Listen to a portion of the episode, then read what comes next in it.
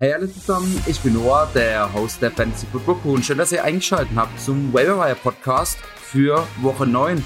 Ich hoffe, ihr habt einen erfolgreichen Spieltag hinter euch.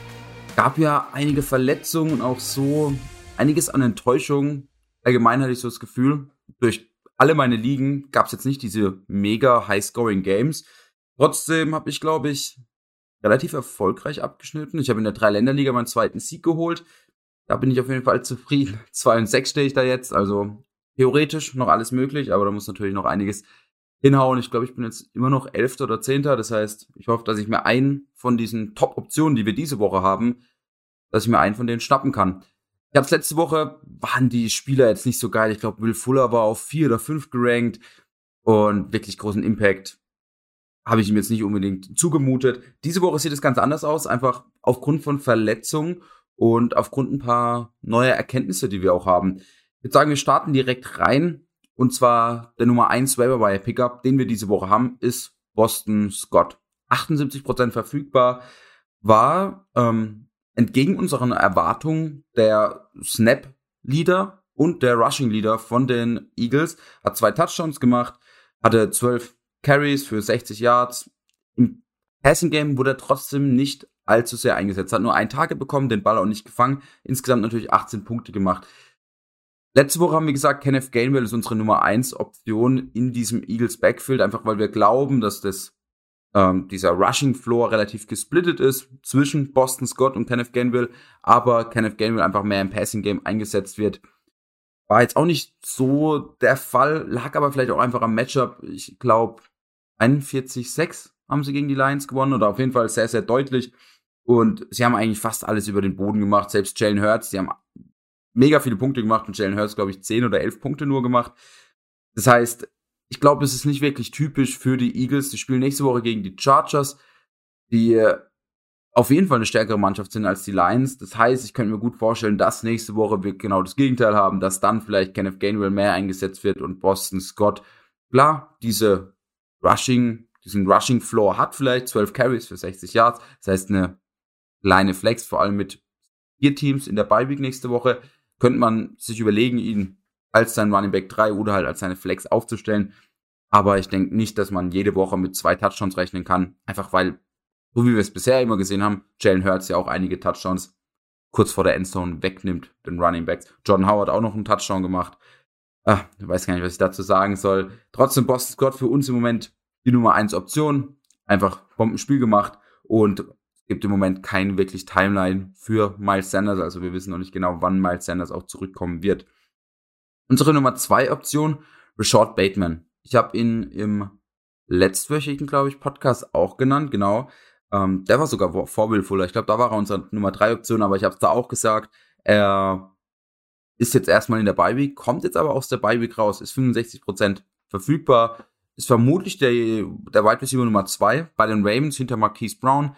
Vielleicht übernimmt er sogar die Rolle. Er hat jetzt in den ersten zwei Spielen, die er gemacht hat, also in Woche 6 und 7, hat er 12 Targets gesehen, 7 Receptions gehabt für 109 Yards. Für einen Rookie, ich habe es letzte Woche auch gesagt, für einen Rookie, der den Großteil des Minicamps verpasst hat, der die ersten fünf Spiele der Saison verpasst hat, der die ganze Preseason verpasst hat, ist das ein sehr, sehr guter Start. Klar, man hat noch einen Mark Andrews da, aber so viel wie die Ravens dieses Jahr werfen, glaube ich, können wir hier von der von dem potenziellen Top 36 Receiver äh, hoffen. Und ihr wisst, wer den Podcast schon in der Vorbereitung oder in der Offseason gehört hat, ich, Nils, Simon, wir sind alle riesige Rashad Bateman-Fans.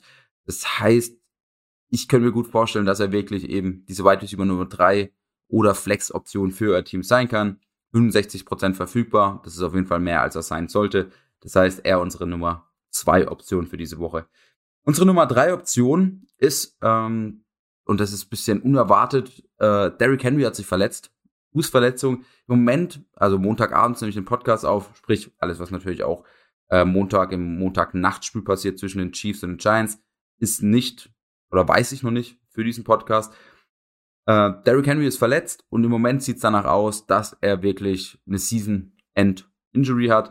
Und dann haben wir uns einfach mal eine Depth-Chart angeguckt. Was ist denn da genau hinter Derrick Henry? Und wer war überhaupt dieses Jahr schon ein, zwei Mal auf dem Feld, wenn Derrick Henry nicht wirklich die Carries bekommen hat. Und das ist natürlich Jeremy, Jeremy McNichols, bin schwierig. Äh, ist 94% verfügbar. Trotzdem sind wir uns nicht so ganz sicher, sonst wäre es natürlich klar unsere Nummer 1 Option, aber er ist ein ganz anderer Typ wie Derrick Henry. Er ist eher so dieser Pass-Catching Running Back. Das heißt, wir können uns alle eigentlich, also von der Fantasy Football Crew, wir können uns alle eigentlich vorstellen, dass er, äh, dass die Titans sich noch einen Running Back in der Free Agency holen.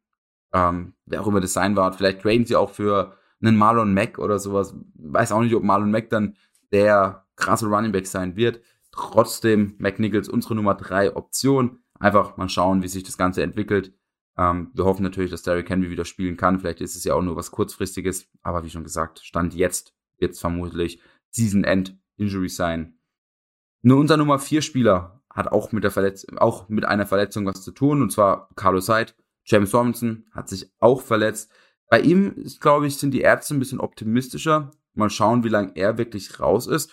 Und Carlos, äh, deswegen ist Carlos Hyde jetzt auch noch mal hinter McNichols, hinter Boston Scott, hinter Bateman. Es kann nämlich sein, dass sich wir bis, oder dass wir bis Mittwoch, Donnerstag wissen, okay, James Robinson spielt vielleicht sogar in Woche 9, Woche 10, Woche 11 wieder. Solange ist, glaube ich, aber Carlos Hyde wirklich der Starter dort, war der Backup Running Back von James Robinson, hat in Anfangsspielen, also ich glaube von Woche 1 und 2, sogar relativ Carries gesplittet zusammen mit James Robinson. Gestern jetzt neun Carries für 32 Yards. Ein super krasses Spiel. Das sind es dann 3,8 Yards per Carry. Knapp. Trotzdem, er ist mega arg in der, mega arg, äh, er ist gut in dem Passing Game involviert, hat acht Tages gesehen, sechs Bälle gefangen für 40 Yards.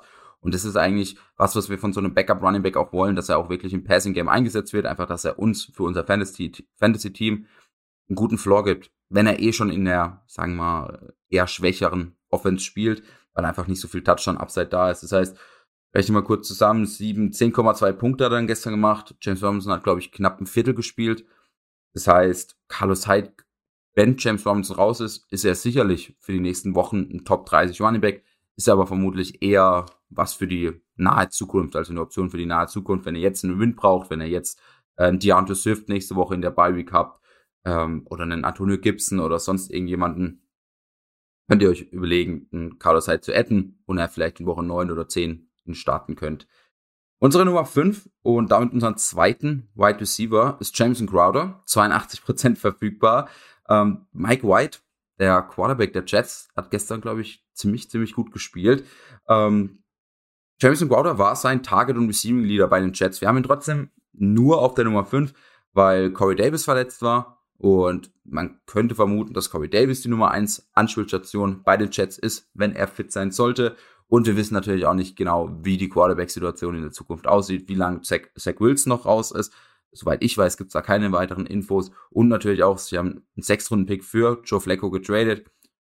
Ich halte es für, ja, es ist schwierig zu sagen, weil Mike White einfach ein gutes Spiel jetzt gemacht hat. Ich meine, die haben gegen die Bengals gewonnen. Das heißt, grundsätzlich hätte ich eher gesagt, okay, Mike White wird wei äh, weiter starten, aber die Jets haben halt auch einen Sechstrunden-Pick. Klar, es ist nur ein Sechstrunden-Pick, aber es ist halt ein Pick für einen sehr, sehr alten Spieler, der dir in Zukunft auf jeden Fall nicht mehr viel bringt.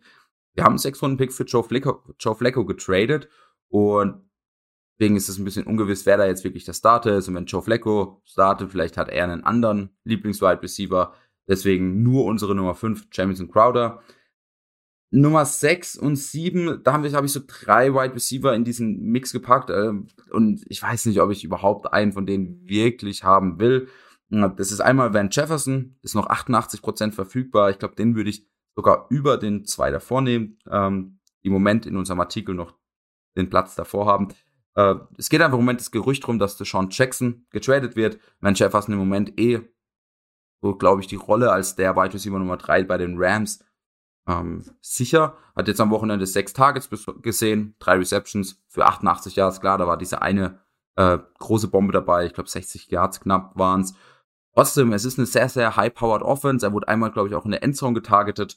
Und er ist einfach eingebunden in diese Offense. Falls jetzt Deshaun Jackson noch gehen sollte, könnte man sich einfach ähm, überlegen, hier einen Van Jefferson zu adden, falls man wirklich starke Bye-Probleme hat, ihn mal als, sein, eine, als seine Flex oder als sein Wide Receiver 3, 4, je nachdem, mit wie viel Wide Receiver Spots ihr spielt, reinzuwerfen.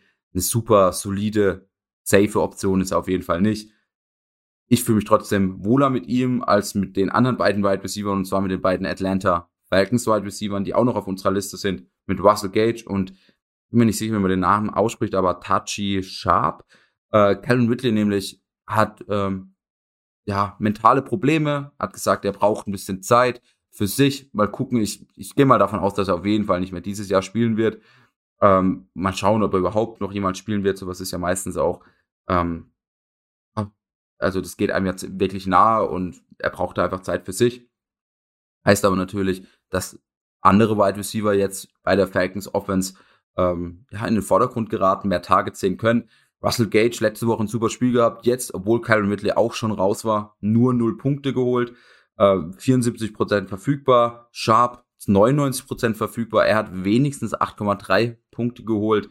Ähm, da hat die Offense, ich bin mir nicht sicher, ob ich mir da überhaupt einen Receiver holen will. Dann ist es mal der, mal der. Es ist, glaube ich, keine wirklich safe Option, den ich haben will. Sharp, wenigstens der Slot-Receiver, den man sich überlegen konnte, okay, der kriegt weniger, wenigstens ein, zwei Targets über kurze Distanzen, kann dann wenigstens durch Targets, Receiving, äh, Receptions einiges an Punkten holen, äh, wenn wir, wenn ihr in einer Half PPA oder in einer Full PPA spielt. Den letzten äh, Skill Position Player, bevor ich dann zu Titan und Quarterback geht, äh, ist Jared Patterson, 96% verfügbar, der Running Back von den äh, vom Washington Football Team, war gestern, also für mich gestern, für euch vorgestern, der Rushing Leader. Trotzdem haben sie jetzt ihre Bye Week ähm, und dann in Woche 10 kommen sie wieder. Haben da ein gutes Schedule, aber ich meine, es ist immer noch Gibson da, äh, es ist McKissick da. Ich glaube nicht, dass ich Patterson mir holen werden will, außer ich habe natürlich sehr, sehr schlechte Spieler auf der Bank. Ich habe eine sehr tiefe Bank. Dann hole ich ihn mir mal, schaue, wie sich das Ganze entwickelt. Vielleicht entwickelt er sich als Starter. Ich glaube, er ist ein Rookie. Ich glaube, sie haben ihn in der sechsten Runde dieses Jahr gedraftet. Bin mir aber auch nicht ganz sicher. Ähm, ja, wie schon gesagt, wenn ihr eine sehr, sehr schwache Bank habt, es gibt einige Spieler, die man, glaube ich, droppen kann, dann könnt ihr ihn euch holen. Einfach mal abwarten. Aber diese Woche sowieso in der Bye Week und danach würde ich mir das auch erstmal noch ein, zwei Wochen anschauen, ob sich da ob sich das bewahrheitet, dass er wirklich der Rushing Leader ist. Ich kann es mir kaum vorstellen. McKissick, ähm, hier auf jeden Fall meine Präferis, ähm, eine favorisierte Wahl. Ansonsten, äh, Titan habe ich noch Logan Thomas, ähm, ist 54% verfügbar, hat jetzt auch nicht Beiweg, also auch Washington Football Team, klar, aber kann in Woche 10 von der Injured Reserve wiederkommen. Ricky Seals Jones hat einen guten Job gemacht jetzt in der Zeit, er wird getargetet, ich also Logan Thomas haben wir als Top 6, Top 7 Titan gedraftet und ich kann mir gut vorstellen, dass er auch dort wieder anknüpft. Also dass er wieder ein Top 8, Top 7 Titan ist. Ich war überrascht, als ich gesehen habe, okay, 54% verfügbar. Das heißt, falls er wirklich bei euch in der Liga auf dem freien Markt sein sollte, holt ihn euch. Ich glaube, da habt ihr einen ganz safen äh, Titan. Und ansonsten Taysom Hill, James Winston, vorhin kam die Nachricht Torn ACL, also Kreuzbandriss ist das, glaube ich. Ähm, genau, hat sie einen Kreuzbandriss, wird diese Saison nicht mehr spielen. Äh, Trevor Simeon hat gut gespielt. Ich meine, die haben die Bucks besiegt. Trotzdem denke ich, dass Taysom Hill, sobald er fit sein sollte, hat er, glaube ich, seit Woche 5 nicht mehr gespielt, äh, sollte er der Starter sein. Ähm, ich habe mir vor ein paar Berichte durchgelesen. Er wird vermutlich diese Woche der Starter sein und vermutlich diese Woche spielen. Gegen die Falcons. Letzte Wo letztes Jahr haben sie gegen sie gespielt, in Woche 10, 11 irgendwann. Da hat er sie komplett auseinandergenommen mit 30, 40 Punkten, wenn ich mich recht erinnere.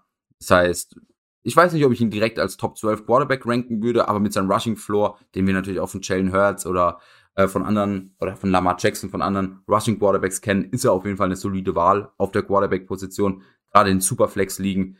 Ähm, und auch so, wenn ihr, wenn euer Quarterback auf einer Bye Week ist oder Dak Prescott weiterhin verletzt sein sollte, ist, glaube ich, ein solide Top 15, Top 18 Quarterback-Wahl. Mal schauen, ich bin mir nicht ganz genau sicher, wer nächste Woche alles in der Bye Week ist. Also Washington auf jeden Fall, ähm, Buccaneers, genau, wenn ihr Tom Brady habt, Seahawks, Lions, okay, da habt ihr jetzt nicht unbedingt einen Quarterback davon, aber eben, falls ihr einen Brady habt, einen Prescott habt äh, und die beide nicht spielen sollten, könnte ich mir gut vorstellen, dass Taysom Hill wirklich ein Quarterback ist, den ihr aufstellen könnt, wo ihr mit einer ganz guten Ausbeute zu rechnen habt.